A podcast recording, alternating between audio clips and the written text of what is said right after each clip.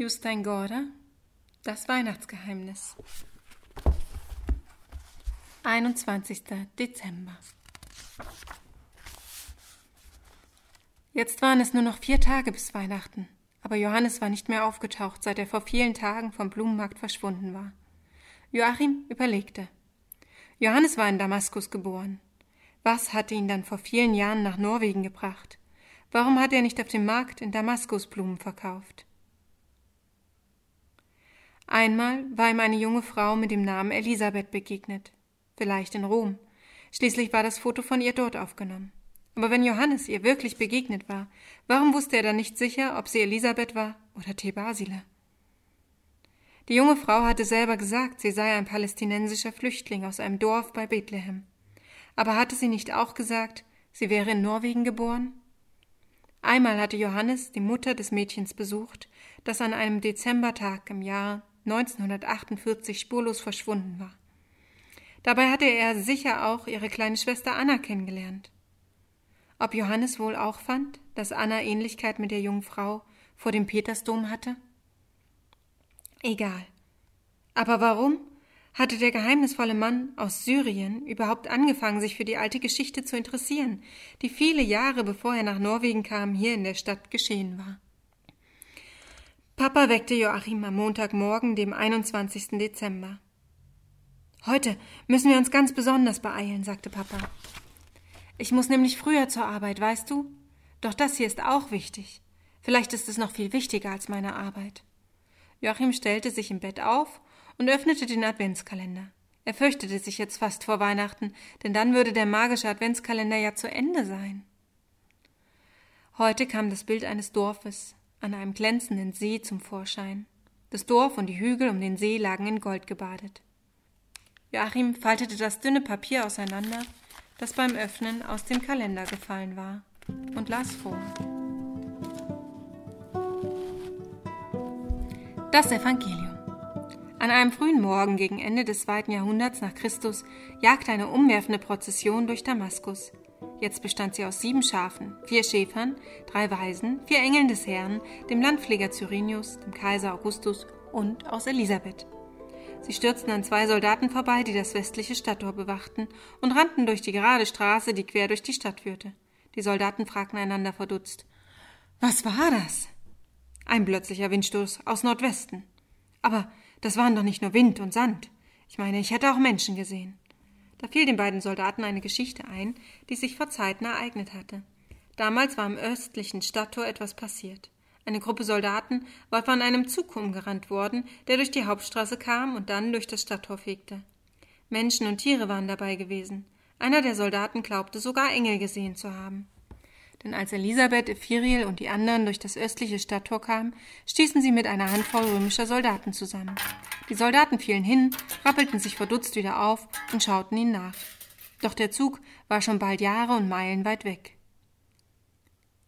Spät am Nachmittag um die Mitte des zweiten Jahrhunderts erreichten sie den See Genezareth in Galiläa. Sie blieben bei einem Dorf stehen und blickten über sein blankes Wasser. Hügel umsäumten den See, und jetzt, da die goldene Abendsonne ihn aufglitzern ließ, fand Elisabeth, dass der See aussah wie eine blaue Porzellanschüssel mit Goldrand. Das Dorf bestand aus niedrigen Häusern, die an einem Ende einen kleinen Pferch für die Haustiere hatten. Zwischen den Häusern liefen vollbeladene Esel, die von Männern in Kittel und Umhang geführt wurden. Die Frauen hatten weite Kleider an und trugen Krüge auf dem Kopf. Wir sind in Kapernaum, das an der alten Karawanenstraße zwischen Damaskus und Ägypten liegt, erklärte Ephiriel. Hier hat Jesus seine ersten Jünger berufen. Einer davon war der Zöllner Matthäus, denn Kapernaum war eine wichtige Zollstation.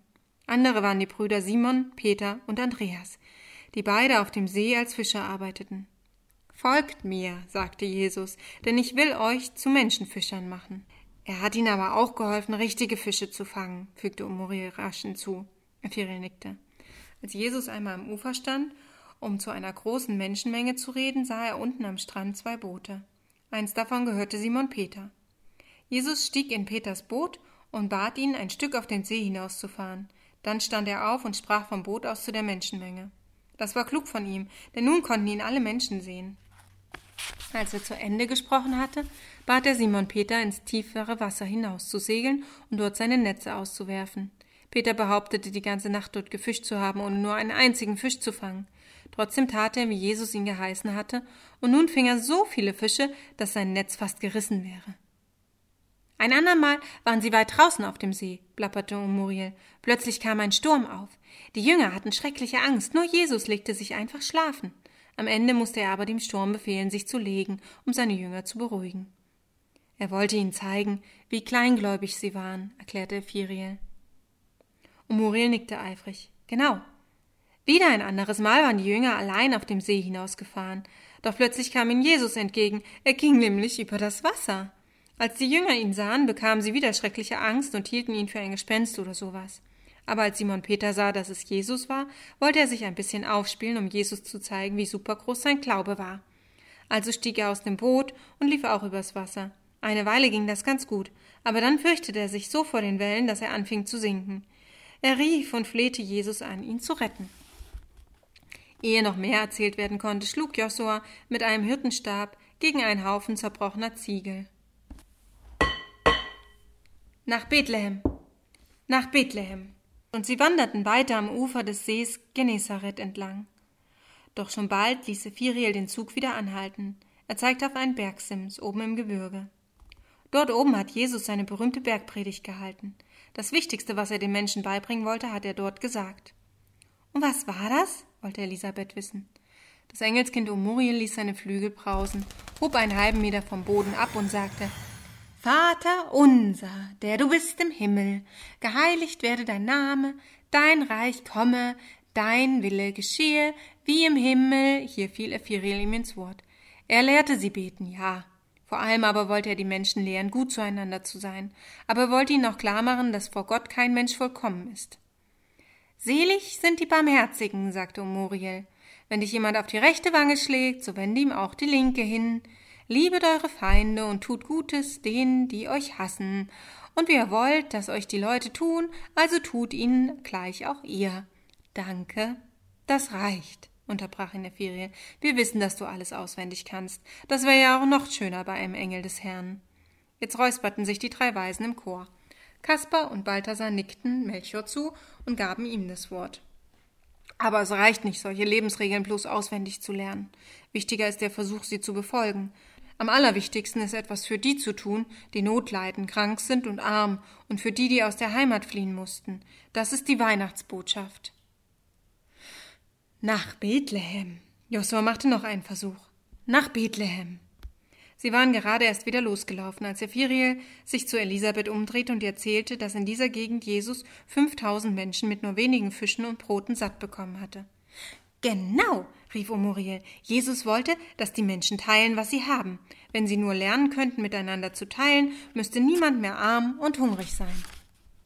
Als sie das Dorf Tiberias erreichten, verließen sie den See Genezareth und wanderten jetzt durch die Hügel. Vor einem fruchtbaren Tal mit Palmen und Obstbäumen lag ein weiteres Dorf. Ephiriel befahl dem Pilgerzug anzuhalten. Die Engelsuhr zeigt, dass seit Jesu Geburt 107 Jahre vergangen sind. Der Ort heißt Nazareth. Hier wuchs Jesus als Sohn des Zimmermanns Josef auf. Und hier hat sich einer der Engel des Herrn Maria offenbart und erzählt, dass sie ein Kind bekommen würde.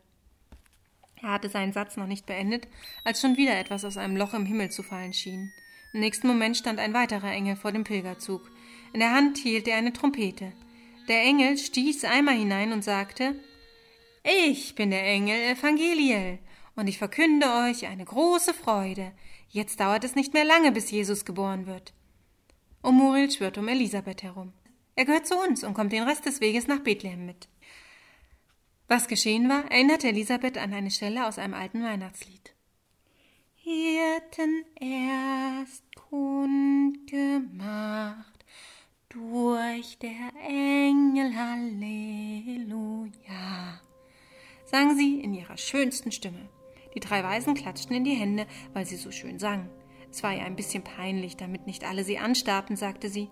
Ich merke genau, dass wir uns Bethlehem nähern. Schließlich gibt es hier so viele Engel. Josua gab einen Schaf einen leichten Klaps auf den Hintern. Nach Bethlehem. Nach Bethlehem. Nun waren sie nur noch hundert Jahre von der Stadt Davids entfernt. Papa hatte vor sich hingestarrt, während Joachim die letzten Sätze vorlas. Jetzt nimmt wirklich alles vor, Mann, sagte er schließlich. Mama sah ihn überrascht an. Du meinst, dass sie jetzt das heilige Land erreicht haben? Papa schüttelte den Kopf. Cyrenius hat etwas gesagt, als sie auf Damaskus zuliefen. Es ist gut, wieder zu Hause zu sein. Aber ich habe das Gefühl, nicht der Landpfleger von Syrien, der damals natürlich seinen Sitz in Damaskus hatte, hat diesen Satz gesprochen. Ich glaube eher, das ist Johannes, der sagt, es ist gut, wieder zu Hause zu sein. Du meinst, dass Johannes wirklich aus Damaskus kommt? fragte Mama. Papa nickte. Denn wer ist Cyrenius in dieser seltsamen Weihnachtsgeschichte? Der, der Elisabeth den Adventskalender geschenkt hat. Den mit dem Bild des blonden Mädchens. Auf diese Weise hat Johannes sich selbst in die Geschichte, die er erzählt, hineingedichtet. Sich und die junge Frau, die er in Rom kennengelernt hat. Er hat beide mitten in der langen Geschichte versteckt. Cyrenius und der Adventskalender werden nämlich fast nur im zwölften und dreizehnten Kapitel erwähnt. Cyrenius hat die ganze Zeit bloß Dixie gesagt, wenn er etwas auf dem Herzen hatte. Und auch darin höre ich wieder die Stimme von Johannes. Er hat nämlich gesprochen. Seine Rede war dieser seltsame Adventskalender. Ach, schon möglich, sagte Mama. Aber auch heute haben wir eine interessante Auskunft erhalten, fuhr Papa fort. Welche denn? fragten Mama und Joachim fast wie aus einem Munde. Der alte Blumenverkäufer hat viele Städte und Gegenden auf dem langen Weg nach Bethlehem beschrieben. Aber heute war seine Beschreibung sehr viel genauer. Er schreibt über die gerade Straße, die quer durch die Stadt führt, quer durch Damaskus, vom westlichen zum östlichen Stadttor. So schreibt nur einer, der sich gut auskennt. Vielleicht hast du recht, sagte Mama. Aber meinst du nicht, er könnte wirklich eine alte Geschichte über Soldaten gehört haben, die von einem Engelszug umgerannt wurden? Papa schnaubte. Ach, Unfug. Dann riss er sich zusammen. Na ja, ausschließen lässt sich natürlich nichts. Wenn wir ihn doch bloß fragen könnten. Joachim dachte an etwas ganz anderes. Er blickte auf das dünne Papier, das er gelesen hatte, tippte mit dem Finger auf einen Satz und sagte Der Weise hat gesagt, es wäre wichtig, etwas für die zu tun, die aus ihrer Heimat fliehen müssen. Was hat er wohl damit gemeint? Papa wich ein bisschen aus. Er hat an Flüchtlinge und so weiter gedacht. Genau, sagte Joachim. Das meine ich auch. Papa und Mama tauschten einen Blick. Was denn? fragte Mama. Ich glaube, es hat etwas mit der Frau auf dem Bild zu tun. Sie war auch ein Flüchtling, und außerdem war er in sie verliebt. Papa stand vom Bett auf. Er klatschte laut in die Hände und sagte Jetzt müssen wir uns aber schleunigst losreißen. Ich muss in zehn Minuten fahren. Am Abend, ehe Joachim ins Bett ging, spielte er noch eine Weile mit Buchstaben. Er dachte an Johannes, der in Rom Elisabeth begegnet war, und auch daran, dass Roma, der lateinische Name für Rom, zu einem Wort für Liebe wird, wenn man es rückwärts liest. Schließlich schrieb er einige magische Buchstaben in sein kleines Notizbuch. Ähm, jetzt haben wir hier zwei Vierecke aus Buchstaben. Ein kleines und ein großes, und das kleine ist von dem großen umgeben. In dem kleinen steht auf horizontaler Linie oben Roma und Unten auf horizontaler Linie Amor. Links steht vertikal Roma, wobei das R das gleiche R ist wie das Roma horizontal oben und das A das gleiche A ist wie Amor horizontal unten und rechts das gleiche.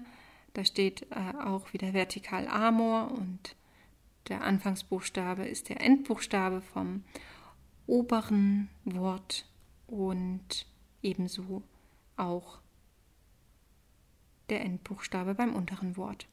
Das größere ähm, Viereck, in dem steht horizontal oben Elisabeth und horizontal unten Thebasile. Und das E von Elisabeth wird auch zum E von Elisabeth vertikal links. Und das T ist wieder der Anfangsbuchstabe vom Thebasile auf der horizontalen unten. Und ebenso rechts der letzte Buchstabe T von, von der horizontalen Linie ist der erste Buchstabe von T Basile und das E hinten ähm, unten auf der vertikalen ist der Endbuchstabe von T Basile auf der horizontalen. Ich hoffe, ihr könnt euch das vorstellen. Er fand, dass das Ganze ein bisschen aussah wie eine Tür oder vielleicht wie eine Tür in einer anderen Tür was sich wohl hinter der Tür befand?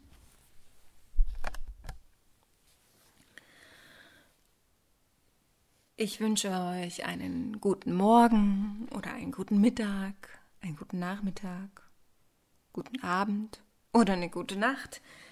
Ganz egal, welche Zeit bei euch gerade ist und was ihr tut und wo ihr seid, möchte ich euch heute einfach mal Danke sagen. Denn ich habe ja jeden einzelnen von euch zum Adventskalender eingeladen, weil uns irgendwas verbindet. Sei das weil ihr mich als Familie von klein auf begleitet, mir eine glückliche Kindheit, viel Liebe und Fürsorge und eine gute Bildung geschenkt habt. Sei das, weil wir seit der Schulzeit oder gar seit dem Kindergarten die peinlichsten und wildesten und lustigsten Lebensphasen zusammen durchlebt haben. Oder sei das, weil wir beim Theaterspielen in verschiedene Rollen geschlüpft sind oder auch beim Radiosendungen aufnehmen oder auf dem Schulhof ähm, König der Löwen oder Sailor Moon spielen. Ähm, sei das, weil wir gemeinsam Metaebenen bestiegen und abstrakte Texte von französischen Philosophen gelesen Medienphilosophen gelesen haben und einfach random Kafka rufen und darüber lachen konnten. Oder sei das, weil wir Drehbücher zusammengeschrieben haben und äh, uns alle immer wieder in neuen Funktionen bei unseren Studentenfilmprojekten ausprobieren und einander gegenseitig unterstützen konnten. Oder sei das vielleicht auch, weil wir jahrelang uns eine Wohnung geteilt haben und füreinander zu so einer Art Ersatzfamilie geworden sind und ähm, ja, uns gegenseitig Input gegeben haben oder zusammen gekocht haben oder sei es, weil wir uns über WGs kennengelernt haben und eine ganz eigene Wellenlänge und Freundschaft gefunden haben, die jede WG überlebt hat. Oder sei es eure Kollegialität, die weit über die Arbeit ähm, an unterhaltsamen oder auch teils sehr schweren Inhalten hinausreicht und sehr tiefe Freundschaften geprägt hat. Sei es ein grandioser Freundeskreis, der uns verbindet und auf den immer Verlass sein wird. Oder sei das vielleicht auch eine intensive romantische Zeit, die wir mal miteinander geteilt haben. Oder auch nur irgendwas kurz davor. Sei das das Land Peru, aus dem ich Freundschaften nach Leipzig importieren konnte. Und ja, danke auch für den Schwung, den ihr mir gebt. Zum Beispiel auf der Tanzfläche, für den Rhythmus, in den ich dann eintauchen kann und einfach die Bewegung, die Berührung und die Musik genießen kann. Oder sei das, weil ich etwas von euch lernen kann, mich mit euch weiterentwickeln kann und einfach ein ernsthaftes und wohlgesonnenes Interesse spüre an dem, was ich tue. Oder sei es auch, wenn wir uns kürzlich erst kennengelernt haben, ein großes Abenteuer, das uns noch erwartet. Oder sei es auch einfach nur die Liebe zu Katzen, die uns verbindet und über die wir uns kennengelernt haben. Auf jeden Fall macht jeder einzelne von euch ganz unterschiedliche und bunte Facetten von mir aus. Und diesen Reichtum, der mir mit euch als Familie, als Freunde, als Bekannte als, oder auch als Lehrer gegeben ist, der gibt meinem Leben tatsächlich eine ganz große Fülle. Und ja, ich würde sagen, die Zeit, die ich mit euch verbringe, die ist auch ein Stück der himmlischen Herrlichkeit, die sich auf die Erde verirrt hat, wie Justin Gorder das ja im Weihnachtsgeheimnis so schön schreibt.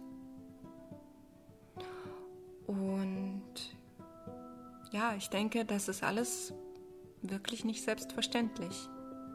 Also, danke.